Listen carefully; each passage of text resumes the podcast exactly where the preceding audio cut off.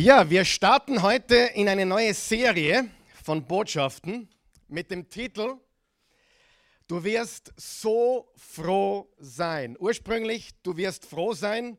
Und dann dachte ich mir, nein, das so froh, das so hauen wir auch noch rein, weil ich glaube, dass es wirklich stimmt. Wenn du die nächsten Wochen äh, dir gibst, wenn du sie dir reinziehst, wenn du sie nicht verpasst, wenn du alle auch online verfolgst oder nachschaust, du wirst sehr froh sein über das, was du hören wirst und vor allem, wenn du es nicht nur hören wirst, sondern tun wirst. Denn wer von euch weiß, etwas zu wissen und es nicht zu tun, macht uns zu Narren. Es macht uns crazy, weil wir wissen ja meistens, was wir tun sollten. Nur die Frage ist, tun wir auch, was wir wissen? Ähm, Jesus hat gebetet, Vater, vergib ihnen, denn sie wissen nicht, was sie tun. Ich bete sehr oft, Vater, vergib uns allen, denn wir tun nicht, was wir wissen.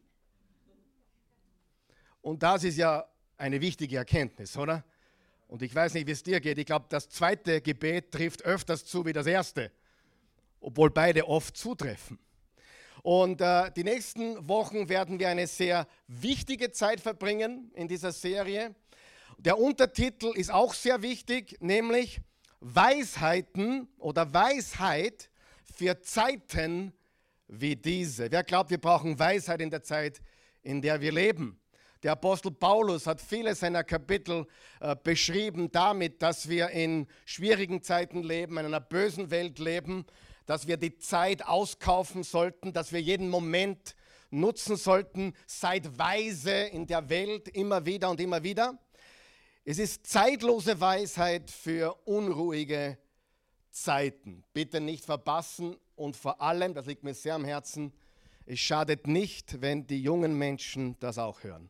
Ganz, ganz wichtig, je jünger du bist, umso mehr Zeit hast du meistens noch vor dir.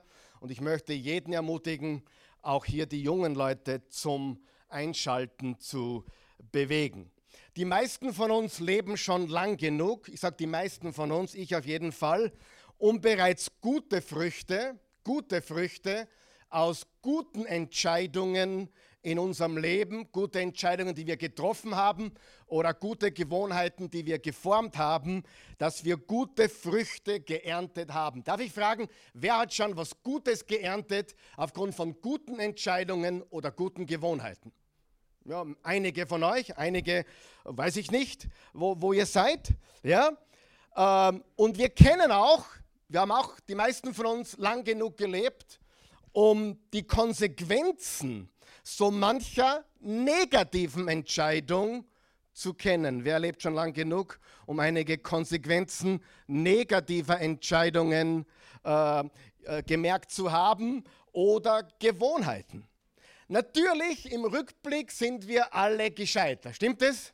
Im Rückblick lernen wir. Und die Wahrheit ist doch, wir lernen mehr von negativen Erfahrungen als von positiven Vergnügungen oder Dinge, die wir erleben. Stimmt das nicht?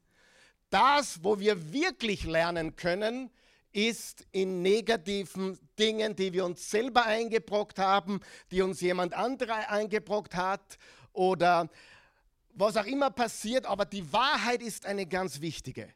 Krisen sind Zeiten für Hoffnung. Weißt du, dass Hoffnung in Krisenzeiten geboren wird? Wer hat das gewusst? Du brauchst keine Hoffnung, wenn alles so geschmiert läuft, wie du glaubst, dass es laufen soll. Und das klingt jetzt vielleicht sehr paradox und ich meine es gar nicht so extrem, wie vieles, was ich sage. Nein, ich meine schon, was ich sage. Aber ich bin immer jemand, der sich an Krisen erfreut. Nicht an der Krise an und für sich, aber was Krisen für uns Menschen tun können. Wer von euch weiß, ein Mensch, der nur Sonnenschein erlebt, wird unausstehlich. Wer hat das gewusst? Absolut. Nicht zum Genießen. Ungenießbar. Ein Kind, das alles bekommt, ohne Wenn und Aber, wird unausstehlich. Ja oder nein?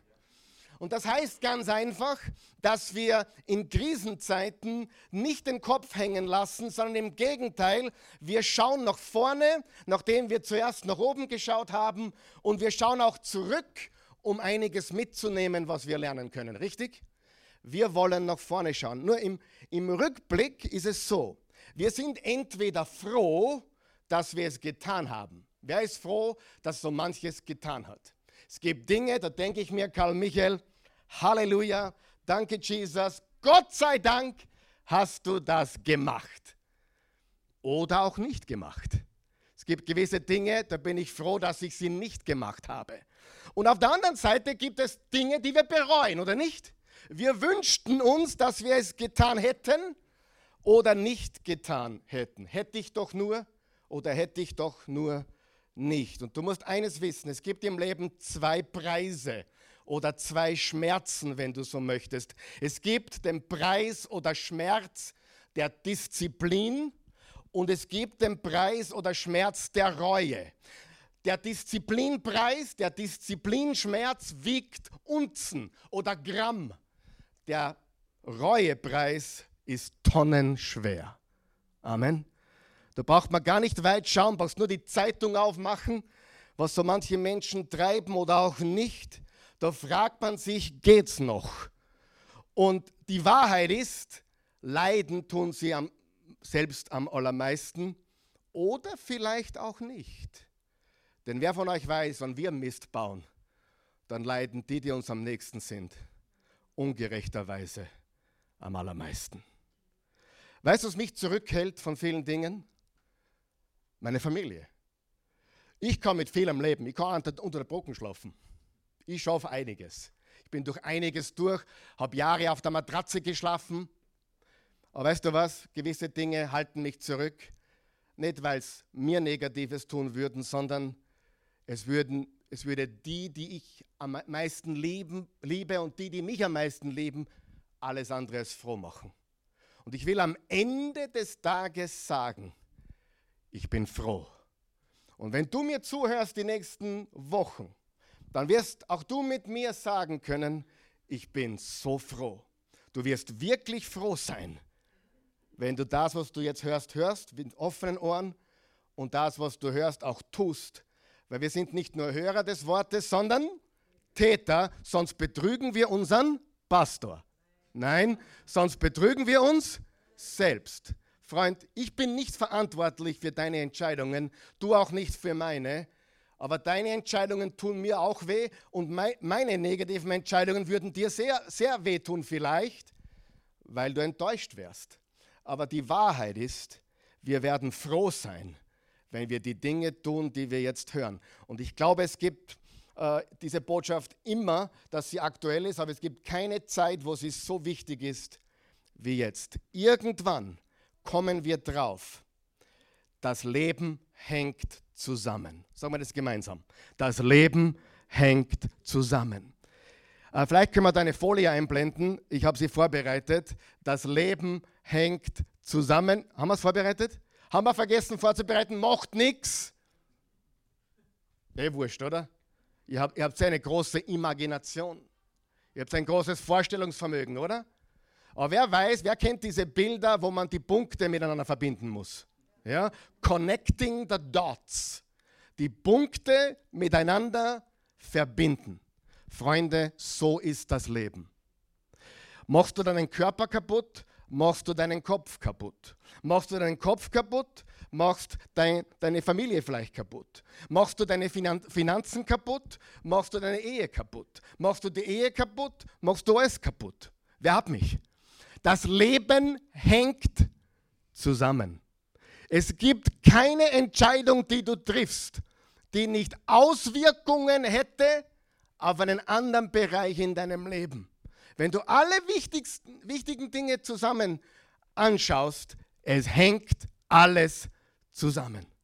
Ja? Wenn du in der Schule gut bist, kannst du vielleicht einen besseren Job bekommen.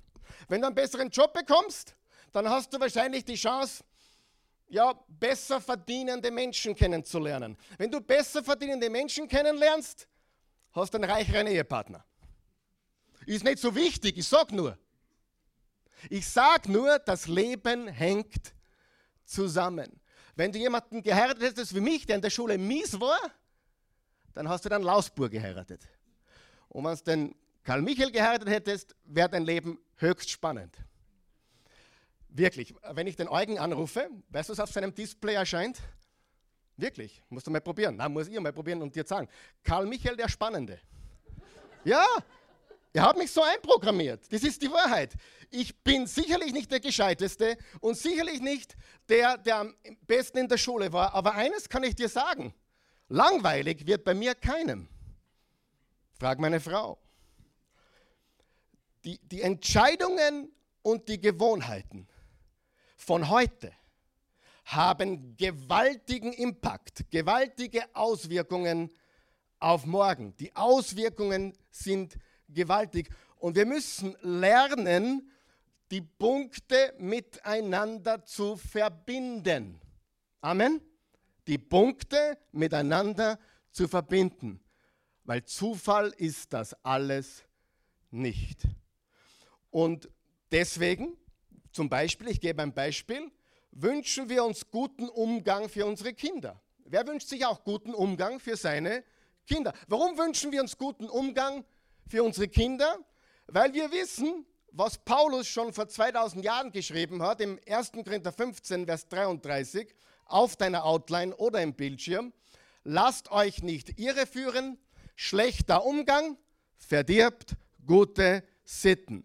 Die neue Genfer Übersetzung sagt, schlechter Umgang verdirbt auch den besten Charakter. Oder die, die Buchübersetzung, das Buch, gute Gewohnheiten werden durch schlechten Umgang verdorben. Und es ist interessant, mir gefällt dieses Zitat, weil der Apostel Paulus, weil es wahr ist natürlich, aber habt ihr gewusst, dass Paulus hier einen griechischen Dichter aus dem Jahr 270 vor Christus zitiert, nämlich Menander. Hat Paulus auch Menschen zitiert außerhalb der biblischen Welt? Absolut. Merkt ihr, was ich sage? Es gibt auch Menschen, die Christus nicht kennen. Aber die Wahrheit ist, hat immer einen Urheber und das ist Gott. Die Wahrheit kommt immer von einer Person und das ist Jesus Christus. Wahrheit hat einen Namen. Sein Name ist Jesus. Und das müssen wir uns immer merken. Und wie gesagt, nicht nur wirst du froh sein, sondern andere werden sehr froh sein, vor allem Menschen, die dir wichtig sind und denen du wichtig bist. Und in Wahrheit haben wir es mit vielen Egoisten zu tun, weil die Menschen nicht wissen oder nicht erkennen, es geht nicht um mich. Es geht nicht um mich. Und ich habe das schon öfters gesagt, ich sage es heute noch einmal, es gibt für einen Menschen, vor allem für einen Menschen, der im öffentlichen Leben ist, und da inkludiere ich die meisten von uns, irgendwie haben alle öffentliches Leben, oder? Es gibt kein Privatleben. Es gibt schon ein Privatleben. Du kannst natürlich Urlaub machen, wo du willst und Tennis spielen oder Fußball spielen oder was immer dir liegt, aber letztendlich kannst du das Privatleben vom öffentlichen Leben nicht auseinander dividieren. Da kommen Dinge hervor, die wir dann in der Zeitung lesen oder im Internet, die unter gewissen Inselnamen bekannt sind, etc. Seid ihr es mitgekommen? Ja, okay. Wollte nur sicherstellen. Ich will damit nur sagen, das ist kein Zufall. Da müsste man hergehen und sagen, lass uns einmal die Punkte miteinander verbinden. Denn wenn du Punkt A mit Punkt B und Punkt C mit Punkt D verbindest, kommst du immer auf ein Ergebnis. Ja oder nein?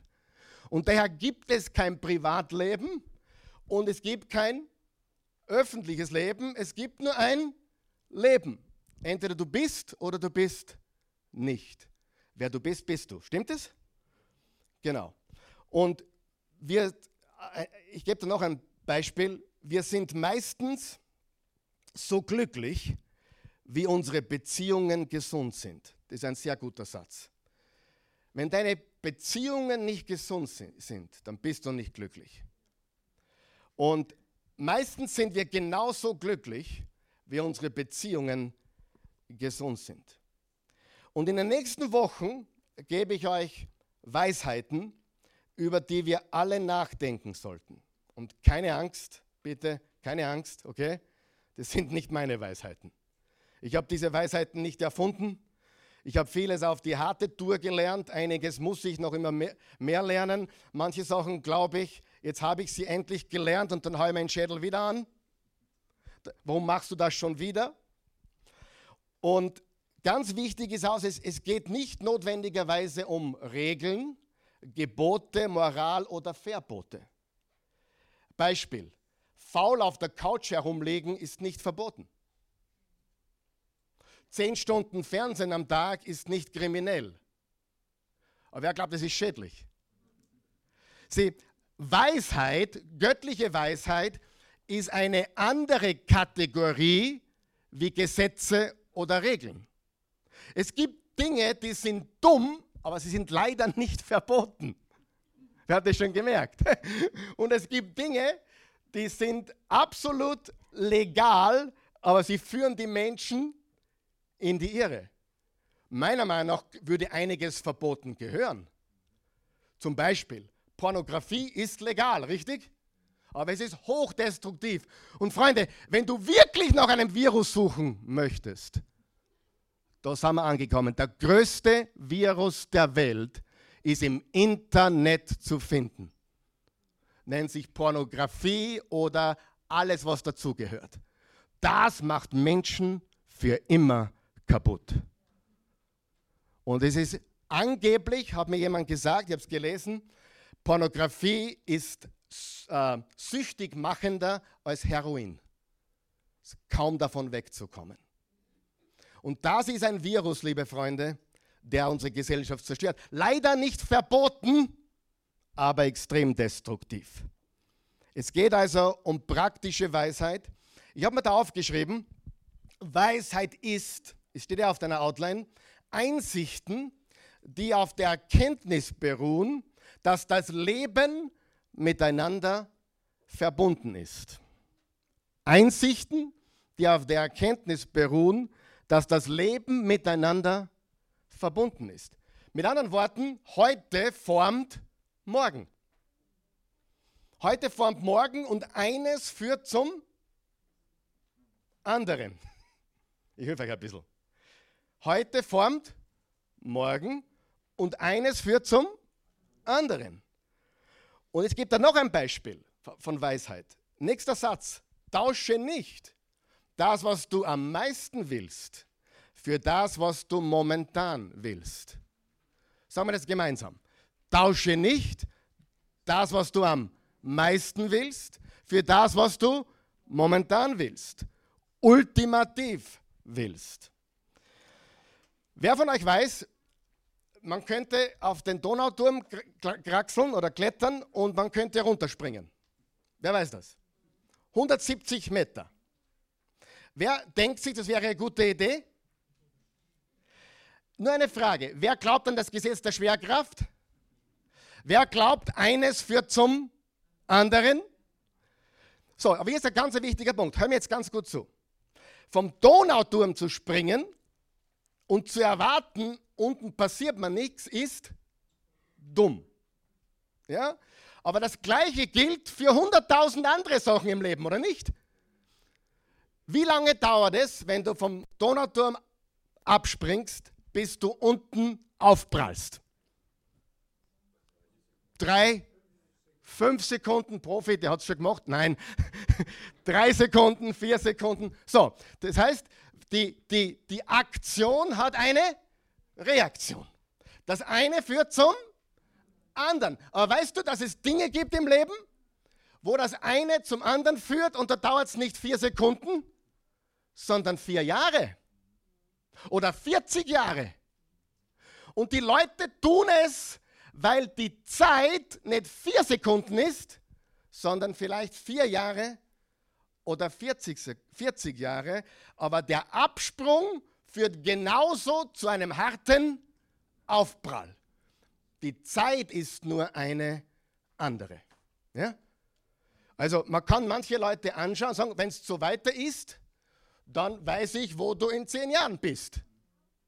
Zum Beispiel. Ja?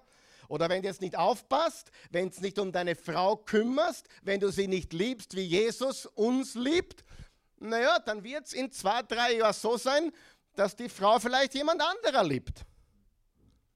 Weil sie will geliebt werden. Alles, was wir tun, liebe Freunde, hat eine Auswirkung. Egal, ob es vier Sekunden später ist, vier Minuten, vier, vier Tage, vier Wochen, vier Jahre oder vier Jahrzehnte. Und du wirst so froh sein, wenn du das heute erkennst und die Dinge, die wir uns heute anschauen, tun wirst. Amen.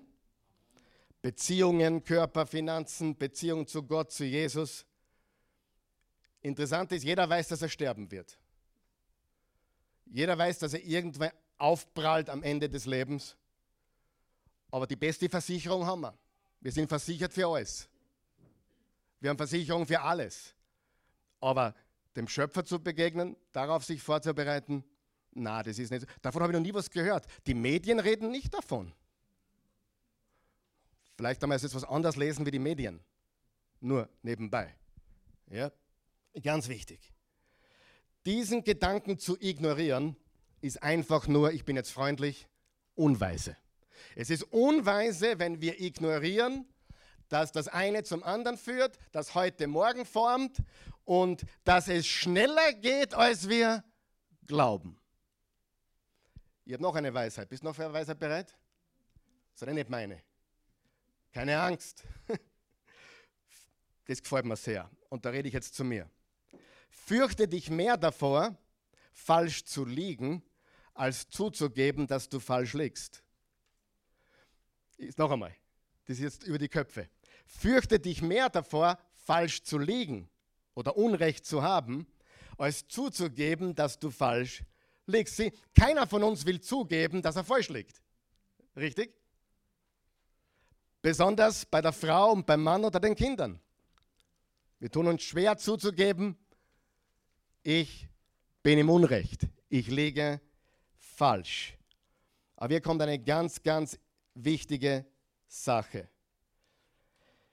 Das Großartige daran, wenn man zugibt, dass man falsch liegt, jetzt kommen wir gleich in die Partytime heute. Wer kann den Satz vollenden? Das Großartige daran, wenn man zugibt, dass man falsch liegt, wenn man falsch liegt, ist, dass man nicht mehr falsch liegt. In dem Moment, wo du zugibst, ich liege falsch, wenn du wirklich falsch liegst, ist, dass du nicht mehr falsch liegst. Jetzt könntest du eigentlich eine Party schmeißen. Ich bin 15 Jahre falsch gelegen, jetzt liege ich richtig. Ich habe 15 Jahre ständig beteuert, mich verteidigt, Widerstand geleistet, geleistet und endlich gebe ich zu, ihr liegt falsch. Das ist Grund zu Partytime, weil du nicht mehr falsch liegst. Und die meisten Menschen, die meisten Ehefrauen, die meisten Ehemänner, die meisten Kinder, die meisten Eltern würden auf so ein Eingeständnis wie reagieren? Positiv. Oder? Die meisten. Die meisten würden sagen, okay, auf diesen Tag habe ich gewartet. Halleluja. Und die meisten würden sogar sagen, okay, lass uns von vorne beginnen. Die meisten, nicht alle, aber es ist wichtig, dass wir verstehen, falsch liegen ist viel schlimmer, als zuzugeben, ich liege falsch. Und wir tun das Gegenteil. Was macht Weisheit für uns?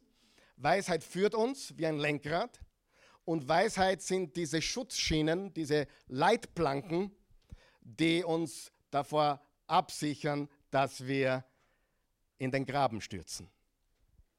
Und dem, was wir am meisten bereuen, geht meist eine Reihe von unweiser Entscheidungen voraus. Was bereust du am meisten? Was hast du dazu beigetragen? Kannst du die Punkte verbinden? Can you connect the dots? Oder sagst du immer nur, die sind alle anderen sind schuld? Mein lieber Freund, wenn du zum siebten Mal verheiratet bist, gibt es nur einen gemeinsamen Nenner. Und das sind nicht die Frauen, das bist du. Amen? Ja? Zu mir sagt jetzt wirklich jemand, ja, ich habe jetzt siebenmal Pech gehabt. Ja, das Pech bist du. Ganz klar, da braucht man gar nicht diskutieren. Ja? Man muss nur die Punkte miteinander verbinden. Und wenn man die Punkte miteinander verbindet, dann kommt man weiter. Und wenn man weiter falsch liegen will und sagen, sagt, ich liege richtig, dann ist es schlecht. Und die Weisheit ladet uns ein. Und sie lädt uns ein in ein Leben mit Jesus in Wirklichkeit. Im Sprüche 8, lass uns das gemeinsam lesen. Euch, ihr Leute, lade ich ein. Wer ladet uns ein? Die Weisheit spricht eine Einladung aus. Sprüche 8 ist genial. An alle Menschen wende ich mich. Ihr Anfänger, lernt, was Klugheit ist. Ihr Tagträumer, werdet endlich wach. Da hätte ich eine Predigt zu empfehlen von einem coolen Prediger, die heißt Wach auf.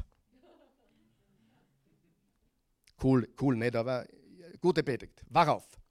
Hört zu, hört zu, unterstreicht ihr, hört zu. Ich gebe euch einen wertvollen Rat. Die Wahrheitsliebe, unterstreicht ihr bitte und das Einringeln und Highlighten, die Wahrheitsliebe öffnet mir den Mund. Wer sagt auch, ich liebe die Wahrheit? Ich liebe die Wahrheit.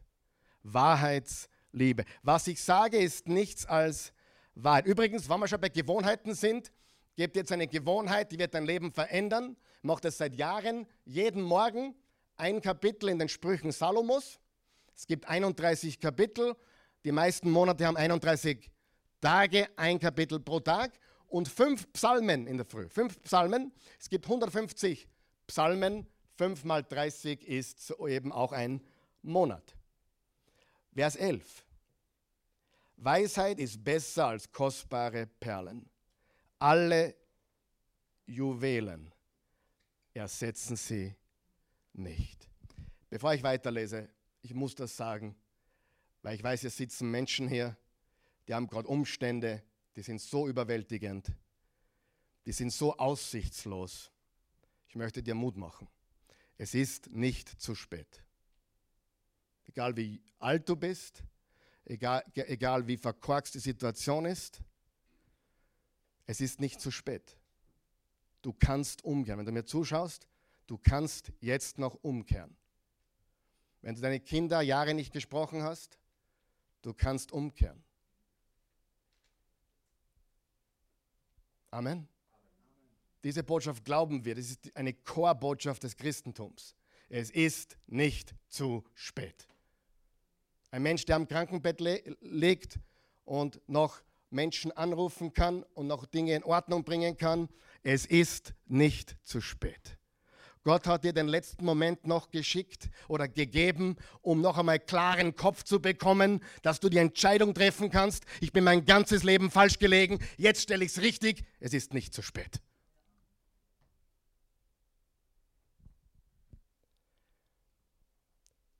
Vers 13.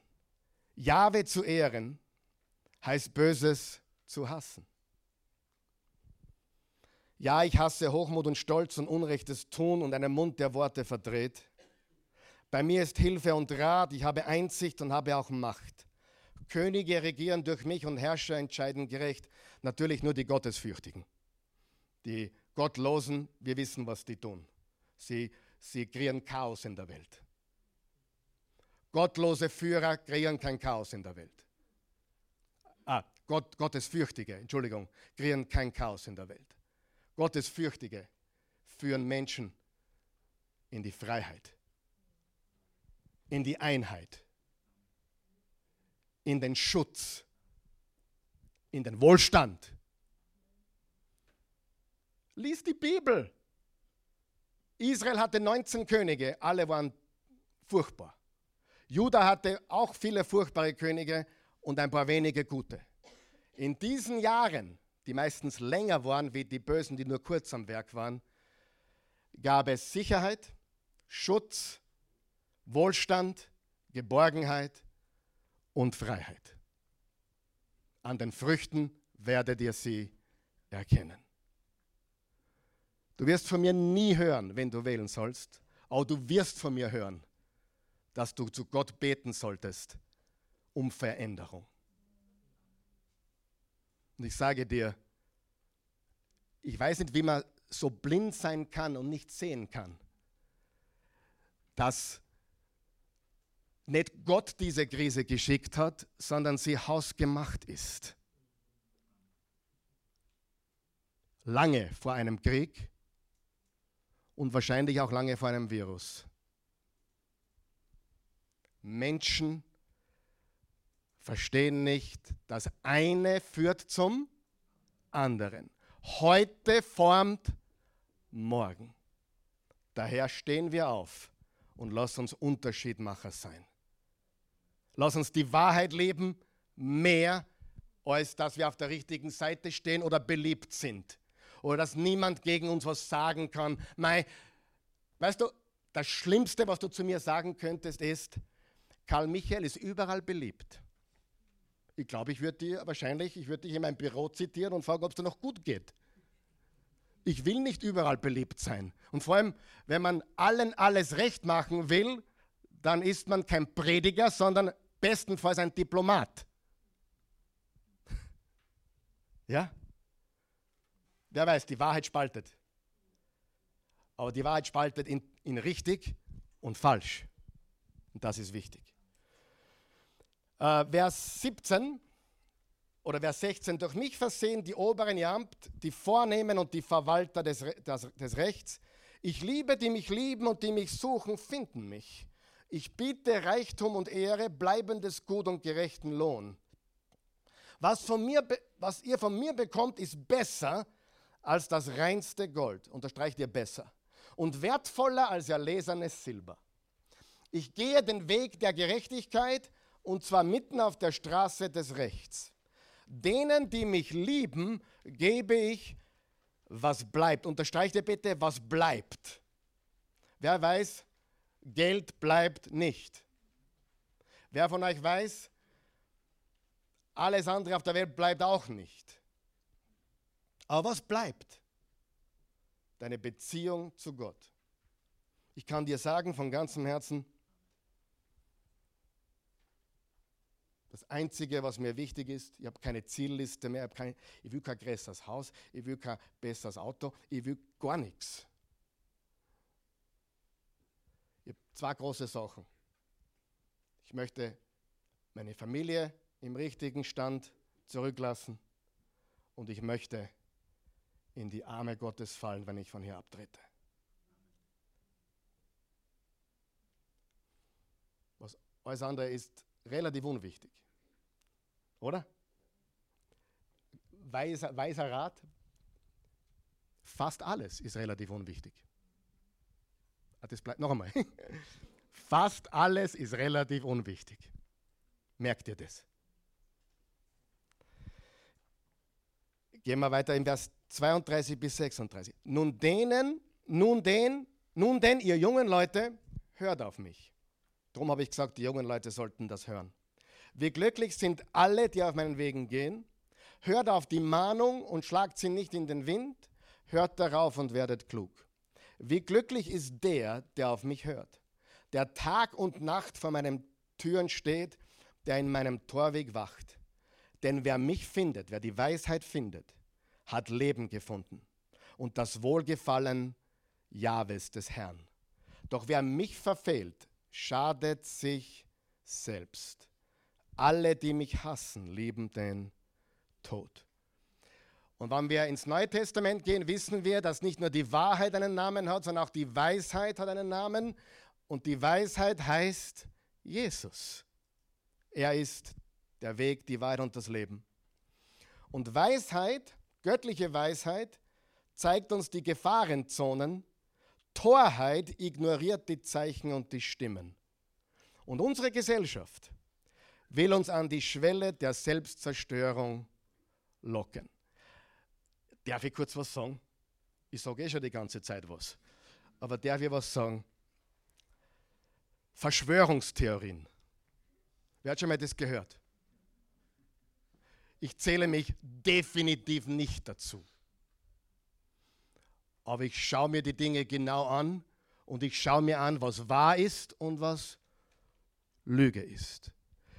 Die Wahrheit ist, unsere Gesellschaft will uns an die Schwelle der Selbstzerstörung locken. Weißt du das? Deine Kinder, die Gesellschaft hat nicht das Beste im Sinne für deine Kinder. Sie will uns, dich, mich, uns alle in die Irre führen. Das Thema Pornografie haben wir schon gehabt, aber ist das eine Verschwörung? Ich glaube nicht. Ich glaube, es geht um zwei Sachen. Geld und Macht. Und im Prinzip, wenn wir genau in unser Herz schauen, haben wir das alle ein bisschen, oder? Geld, Macht und Sex, da es ausweiten. Die drei größten Mächte, die die Welt zieht. Geld, Macht und Sex. So, und das, wenn man das als Ziel hat, wenn man in der Welt lebt, und glaub mir, ich weiß das, Menschen, die nur weltliche Ziele haben, da dreht sich die Welt um Geld, Macht und Sex. Da kann man es auf diese drei Punkte einschränken. Und darum glaube ich nicht so sehr an eine Verschwörung, sondern ich glaube ganz einfach, dass es viele gierige Menschen gibt. In falschen Positionen. Amen. Gierig nach Geld, Macht und Sex. Und wenn die drei zusammenkommen, dann könnte es ausschauen wie eine Verschwörung. Aber in Wahrheit sitzen die nicht daheim und sagen, wie kann ich die Kinder zerstören? Wahrscheinlich, ich hoffe nicht. Es wird auch so Perverse geben. Aber wahrscheinlich sitzen sie zu Hause und denken sich, ich meine, die gibt es sicher auch, damit wir uns da klar sind, weil Satan ist ein Zerstörer, Absicht, der will das definitiv. Im Hintergrund ist der Teufel, der genau uns zerstören will, stimmt das? Aber die Menschen sind ja nur benützt vom Teufel. Sie werden ja nur gesteuert von ihm und ihnen wird ja versprochen, red einmal zu einem ehemaligen Rock'n'Roll-Star. Sex, Drugs und Rock'n'Roll? Und angeblich, einer hat so gesagt, Satan hat mir versprochen, ich kriege allen Sex und alles Geld und alle Macht und allen Rock'n'Roll der Welt, wenn ich ihm folge. Du sagst, das gibt's nicht. Hast du schon mal Lukas 4 gelesen oder Matthäus 4? Was hat, Jesus zum Sat was hat Satan zum Jesus gesagt? Wirf dich vor mir hin und ich gebe dir alles, was du siehst. Komisch, dass Satan dem Jesus das anbieten kann. Wie geht denn das? Das nennt man den Sündenfall. Die Welt ist nicht in, in Gottes Händen. Die Welt ist in Satans Händen. Aber das Universum gehört immer noch ihm. Nichts passiert, ohne dass er es weiß und nichts passiert, ohne dass er es zulässt. Aber 2. Korinther 4, Vers 4, er ist der Gott dieser Welt Zeit. Stimmt das? Drum bitte. Ich habe auch manchmal einen Hang dazu, alles ein bisschen schwarzer zu sehen, als es ist. Und es ist ziemlich schwarz. Aber die meisten Menschen wollen nur Geld, Macht und Sex. Und deswegen folgen sie diesen Dingen und ihnen ist wurscht, wem sie zerstören auf dem Weg. Weisheit zeigt uns die Gefahrenzonen. Torheit ignoriert die Zeichen und Stimmen. Unsere Gesellschaft will uns an die Schwelle der Zerstörung äh, locken. Und Weisheit führt uns. Weisheit schützt uns. Weisheit bewahrt uns. Weisheit bevollmächtigt uns. Jetzt ist die große Frage. Warum reden wir überhaupt über Weisheit in einem Gottesdienst? Wie kann es das geben? Darf ich jetzt die Punkte miteinander verbinden? Wer ist ready? We're connecting the dots. Wir verbinden die Punkte. Wem hilft das heute schon? Jesus ladet uns ein, ihm zu folgen. Richtig? Und ein Leben das Jesus folgt, ist gekennzeichnet von Weisheit. Jesus folgen. Jesus folgen ist ein Leben, ein Lebensstil. Es ist der Weg der Weisheit. Er ist essentiell für einen Jesus-Nachfolger. Und am Ende der Bergpredigt haben wir ein paar gewaltige Worte, die lesen wir gleich. Aber Jesus nachfolgen hängt zusammen mit dem Weg der Weisheit. Wir reflektieren ihn. Lesen wir Matthäus 7, Vers 24 bis 27. Darum gleicht jeder, der meine Worte hört und danach handelt, einem klugen Mann, der sein Haus auf felsigen Grund baut. Was bedeutet das? Ich sage, was das bedeutet. In der damaligen Zeit hast du dir ein felsiges Grundstück gesucht und darauf gebaut. Das war solider, das war stärker. Es war aber auch aufwendiger und teurer. Hat viel mehr Aufwand bedeutet, viel mehr Einsatz bedeutet. Wenn dann ein Wolkenbruch niedergeht und die Wassermassen heranfluten und wenn der Sturm tobt und mit voller Wucht über das Haus hereinbricht, stürzt es nicht ein, es ist auf felsigen Grund gebaut. Was sagt Jesus hier? Bau auf Felsen. Bau auf solides Fundament. Und wenn du das tust, egal was kommt, du wirst stehen. Vers 26 und 27. Jeder aber, der meine Worte hört und nicht danach handelt, gleicht einem törichten Mann, der sein Haus auf sandigen Boden baut. Wenn dann ein Wolkenbruch niedergeht und die Wassermassen heranfluten und wenn der Sturm tobt und mit voller Wucht auf das Haus hereinbricht, stürzt es ein und wird völlig zerstört. So, diese beiden in diesem Gleichnis, ist ein, ist ein Gleichnis, es ist keine echte Geschichte, es ist ein Gleichnis, Sie bauen alle dasselbe Haus. Es gibt denselben Wolkenbruch, dieselben Wassermassen, denselben Sturm und dieselbe Wucht, über die, das, über die dieser Sturm an das Haus hereinbricht. Was ist der einzige Unterschied? Der einzige Unterschied. Nicht das Haus, nicht der Wind, nicht die Wellen. Der einzige Unterschied das Fundament. Fels oder Sand. Und ich kann dir sagen, auf Sand zu bauen wäre viel einfacher gewesen, billiger gewesen, weit nicht so aufwendig. Aber warum hat der kluge, der weise Mensch, der umsichtige Mensch gesagt, nein, ich baue lieber teurer und nehme mir mehr Zeit und investiere besser. Warum? Weil er gewusst hat, heute formt morgen und ein Absprung führt zu einem Aufprall. Heute formt morgen und das eine führt zum anderen. Ja? Doch so einfach. Und dann, ich liebe die Auswirkungen der Botschaft Jesu. Als Jesus seine Rede beendet hatte, war die Menge von seiner Lehre tief beeindruckt. Denn er lehrte sie nicht so schwammig wie ihre Schriftgelehrten, also sie, er lehrte sie nicht wie ihre Schriftgelehrten, sondern mit Vollmacht. Und ich will, dass du Folgendes hörst, bitte. Wenn du das als ein bisschen herausfordernd siehst, merk dir eines. Die Unterweisungen Jesu sind zu deinem Vorteil, nicht Nachteil.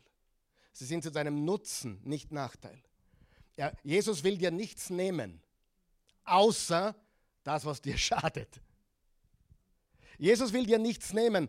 Äh, die Christen, die sagen, ja, Jesus ist ein Spielverderber oder Christ sein, da kann man keine Freude, keinen Spaß haben, da darf man dann keine Ahnung, keinen Sport mehr betreiben oder man darf nicht mehr tanzen oder das ist alles Quatsch.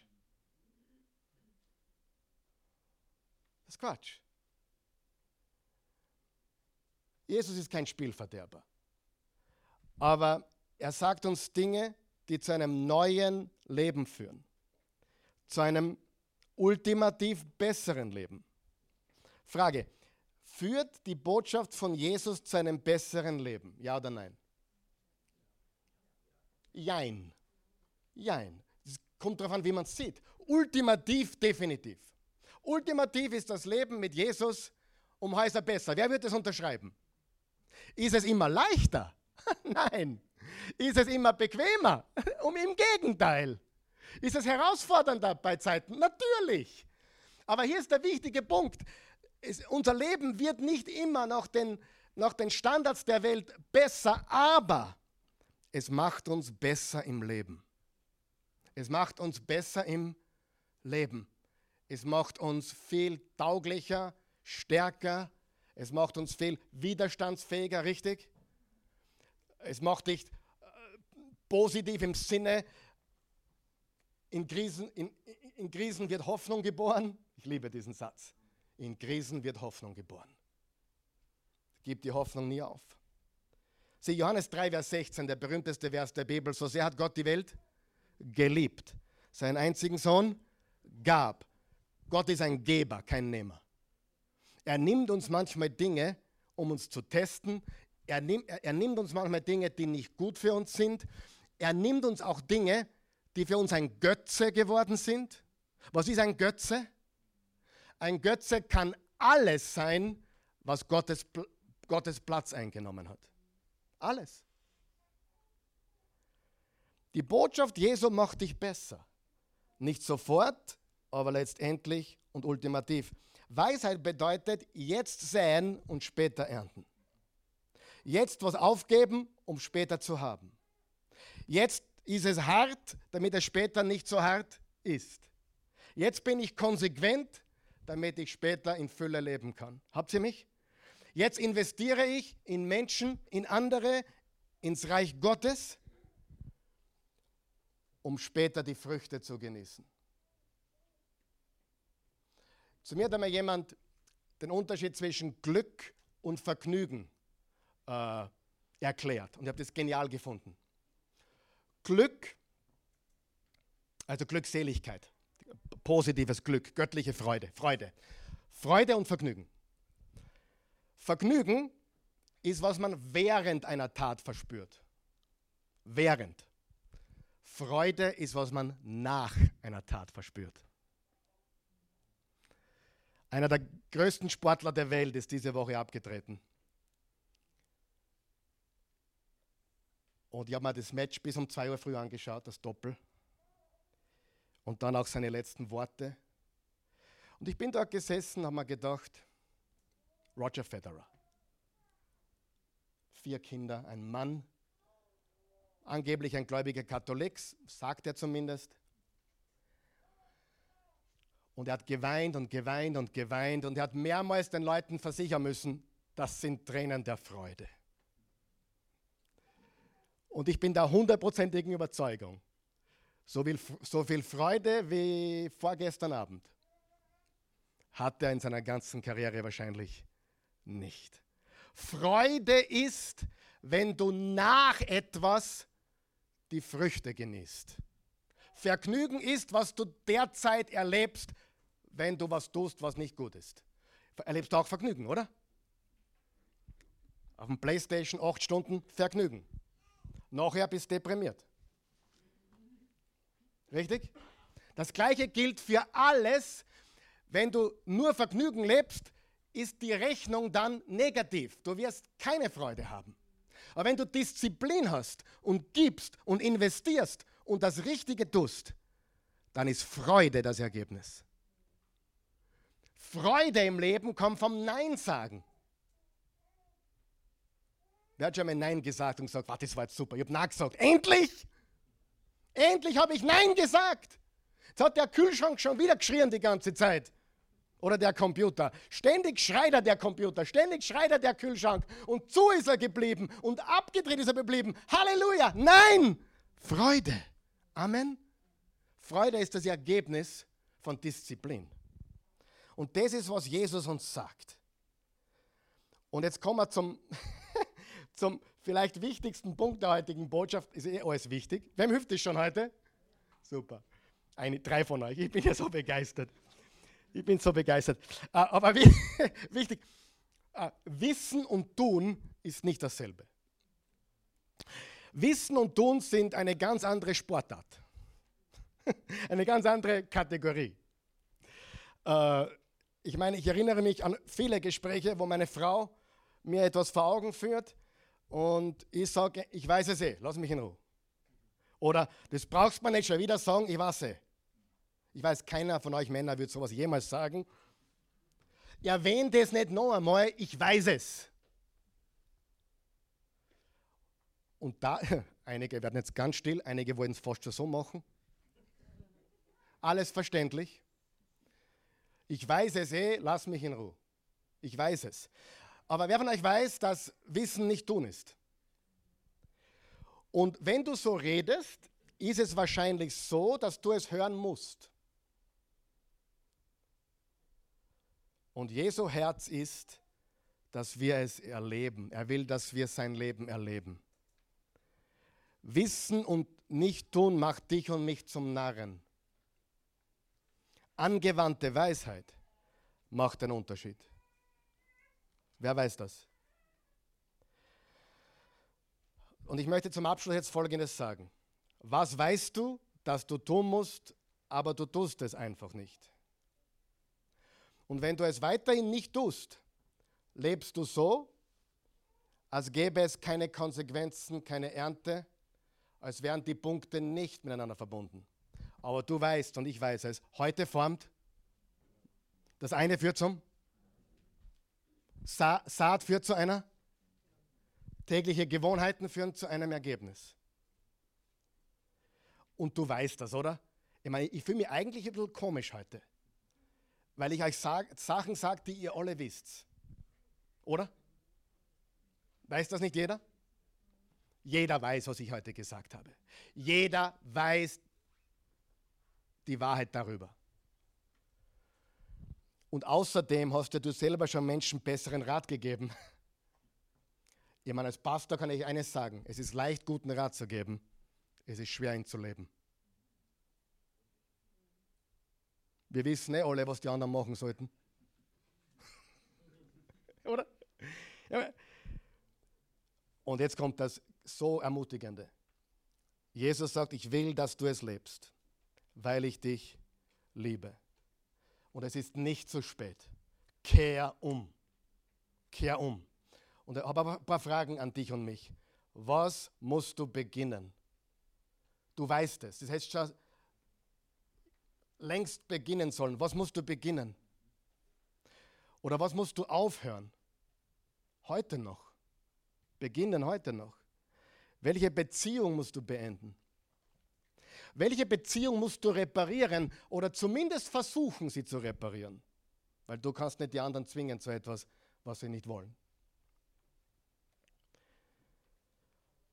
Gott, der dich liebt, sagt, come on, come on. Tu es. Vergib. Oder fang an. Oder investiere.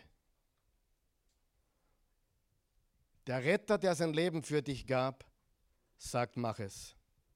Er sagt, lerne von mir und folge mir. Du wirst so froh sein. Schau deinen Nachbarn und sag, du wirst so froh sein. Sag's ihm. Oder Du wirst so froh sein.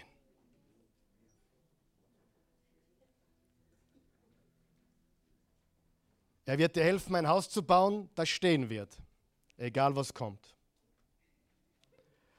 Und nicht nur du wirst froh sein, deine Frau wird froh sein, dein Mann wird froh sein, deine Kinder werden froh sein. Und die Menschen in deinem Leben werden so froh sein, weil es nicht um dich geht. Sei kein Egoist. Bring die Dinge in Ordnung, weil so viele andere daran hängen. Amen. Wer hat es heute verstanden? Darf ich fragen? Wer hat es verstanden? Wer weiß, was er zu tun hat? Wer weiß, was er zu beginnen hat? Wer weiß, was er aufhören soll? Wer weiß, welche Beziehung abzuschneiden ist und welche zu reparieren ist. Und ich bin keiner, der sagt, Beziehungen beenden ist was Tolles. Im Gegenteil, ich bin immer, immer für Wiederherstellung. Und Jesus hatte Beziehung mit allen Menschen, aber weißt du, Jesus war stark. Manche von euch jungen Leuten müssen ein paar Leute abschneiden, weil die sind schlechter Umgang. Jesus hat kein, für Jesus war schlechter Umgang keine Gefahr, weil er stark war. Und eventuell kannst du wieder mal mit schlechten Menschen Umgang haben, damit du sie gewinnen kannst. Aber solange du der Schwächere bist, schneid's ab und umgib dich mit Starken. Ja? Sieh, was man auch verstehen muss, was viele nicht verstehen, nicht für jeden gilt die gleiche Antwort. Für einen 15-Jährigen, der in der Pubertät ist, gilt, schneid die Beziehung ab für einen 52-Jährigen, der mitten im Leben steht und äh, was zu vermitteln hat vielleicht oder, oder ein paar Dinge im Griff hat, der sollte die Beziehung nicht abschneiden, sondern investieren. Paradox. Es ist, Wahrheit ist auch ein bisschen paradox und Weisheit ist ein bisschen paradox. Es gilt nicht die gleiche Antwort für jeden bei Weisheit. Versteht ihr, was ich sage? Dein Kind müsste was abschneiden und du solltest investieren, weil der Mensch braucht dich. Ganz wichtig. Aber jeder sollte darüber nachdenken, was tue ich heute, was mein Morgen formt, was ist das eine, was zum anderen führt und will ich das? Will ich das? Und der, der dich liebt, sagt, ich will, dass du es nicht nur hörst, sondern tust. Das, was ich sage, mag vielleicht ein bisschen stark sein, hart sein, aber es ist zum Vorteil, sagt Jesus, und nicht zum Nachteil. Ich liebe dich und drum rede ich nicht drumrum, sagt Jesus, ich sage dir die Wahrheit. Und er redete mit Vollmacht und nicht wie die Schriftgelehrten, die beliebt sein wollten. Jesus hat uns gesagt, was wahr ist. Amen. Stehen wir auf. Vater im Himmel, gütiger, gnädiger, treuer, liebender Gott. Du hast unser Bestes im Sinn. Du willst unser Allerbestes. Du bist für uns. Du hast einen Plan für uns. Aber auch der Teufel hat einen Plan für uns. Und auch andere Menschen haben einen Plan für uns. Die Frage ist, wessen Plan geben wir uns hin? Und die Antwort ist klar für uns als Jesus-Nachfolger. Wir folgen dir, wir folgen dem Weg der Weisheit. Wir wollen weiser werden, als wir sind. Wir wollen heute wirklich darüber nachdenken, was wir beginnen sollten, was wir aufhören sollten, beenden sollten, welche Beziehung wir kappen sollten und welche Beziehung wir reparieren sollten. Und uns wirklich einmal Gedanken darüber machen, folge ich Jesus tatsächlich? Bin ich ein Jesus-Nachfolger? Will ich ihm gefallen? Und das ist eine gewaltige Einladung. Wenn du hier bist heute Morgen oder diese Botschaft siehst, von zu Hause oder unterwegs, ist eine gewaltige Einladung. Und Jesus hat eine ganz klare Einladung an dich. Und das ist, folge mir nach. Folge ihm nach. Geh diesen Weg. Und wenn du ewiges Leben haben möchtest, wenn du ein echter Christ sein möchtest, nicht im Taufschein oder per Namen, dann bekenne Jesus als Herrn und Erlöser von ganzem Herzen.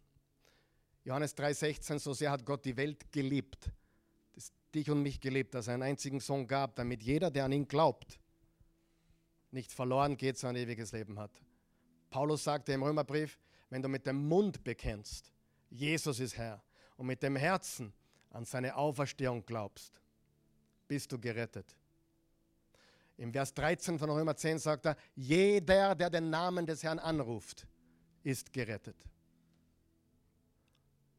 Das lade ich jetzt ein, dich ein zu tun. Zum allerersten Mal. Wir, die, die wir das schon getan haben, helfen dir. Und darum beten wir mit dir, weil wir wollen, dass du das auch erlebst. Es hat nichts mit Kirche zu tun, hat nichts mit Religion zu tun, hat nichts mit mit einem Gebäude zu tun, aber alles mit Jesus, dem Schöpfer von Himmel und Erde. Möchtest du mit mir beten, mit uns beten? Bete ein Gebet wie dieses. Guter Gott, ich komme zu dir, so wie ich bin. Ich bin ein Sünder. Ich brauche einen Retter. Und Jesus, ich glaube, dass du der Retter der Welt bist. Du wurdest geboren von der Jungfrau, hast nie gesündigt. Du hast perfekt gelebt. Du warst Gott in einem Körper. Immanuel, Gott mit uns. Du bist der Friedefürst. Mach jetzt Frieden in meinem Herzen.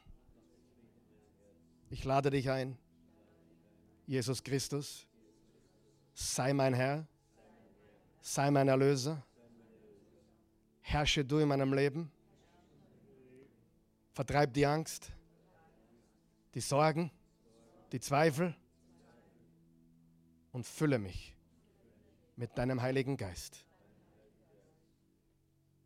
Ein Geist der Kraft, ein Geist der, ein Geist der Besonnenheit, ein Geist der Liebe. Ich übergebe dir jetzt mein Leben, Jesus. Mein Leben gehört dir. Ich empfange deins. Neues Leben, ewiges Leben, jetzt. Ich danke dir dafür. In Jesu Namen. Amen. Amen. Wenn du das gebetet hast, dann lade ich dich ein, das heute nochmal zu beten, am Abend, bevor du schlafen gehst. Wenn du dann wirklich dein, dein, erster, dein erstes Glaubensbekenntnis war, dieser Art. Bevor du heute schlafen gehst, bete das nochmal in deinen Worten. Fixier das noch einmal. Damit es nicht in der Emotion der Stunde geschieht, sondern wirklich, dass du das nochmal versiegelst. Wer ist auch mit mir, wann ich sage, lass uns den Weg der Weisheit gehen? Ja? Den Weg der Weisheit. Jesus nachfolgen ist der Weg der Weisheit. Beten wir gemeinsam noch, alle von uns. Jesus, ich will diesen Weg gehen. Dir nachfolgen. Den Weg der Weisheit. Ich weiß, ich werde so froh sein. Und die Menschen um mich herum, die mich lieben, die ich liebe, die werden so froh sein, weil ich diese Entscheidungen getroffen habe. Und wir sind voll mit Hoffnung, weil wir wissen, du hast alles in der Hand. Furcht ist nicht in unserer DNA. Es gehört nicht zu uns. Ich bin ein Jesus-Nachfolger. Ich bin zuversichtlich. Ich bin kraftvoll. Ich bin von Gottes Geist geführt und beschützt. Ich weiß, dass die Freude riesig wird. Denn du hast gesagt, wer mir nachfolgt, der gewinnt das ganze Reich Gottes. Und das ist unvorstellbar. Ich liebe dich, Jesus. Ich will dir nachfolgen. Verzeih mir die Dinge, wo ich falsch gehandelt habe, die ich verhaut habe, wo ich nicht hören wollte. Vergib mir und hilf mir auf dem Weg der Weisheit. Und ich weiß, ich werde so froh sein. Ich werde so froh sein. Und die Menschen um mich herum werden so froh sein. Amen.